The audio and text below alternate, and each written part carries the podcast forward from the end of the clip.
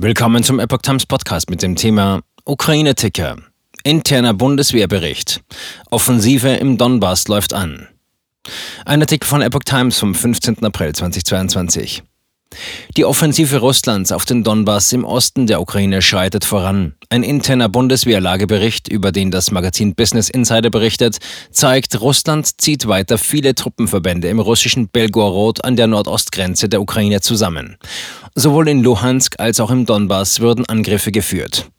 Gleichzeitig würde die Einnahme der belagerten und zerbombten Stadt Mariupol fortgesetzt. Der Einsatz von Chemiewaffen in der Stadt sei bisher nicht bestätigt. Weiterhin gäbe es Luftangriffe auf Dnipro und einen anhaltenden Beschuss der Stadt Kharkiv.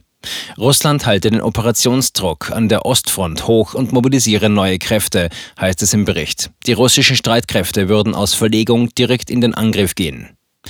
Nach einer Einnahme des Donbass und besonders des Gebiets Donetsk könnte ein Angriff auf die strategisch wichtige Küstenstadt Odessa folgen, so die Einschätzung der Bundeswehr.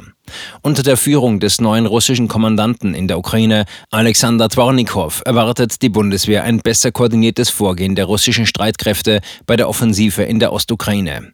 Durch die Konzentration seiner Kräfte in den Raum Ostukraine wird Russland nahezu sicher um jeden Preis den Erfolg suchen, heißt es weiter. Dies schließt eine Zunahme der Gewalt gegen die vor Ort befindliche Zivilbevölkerung explizit mit ein.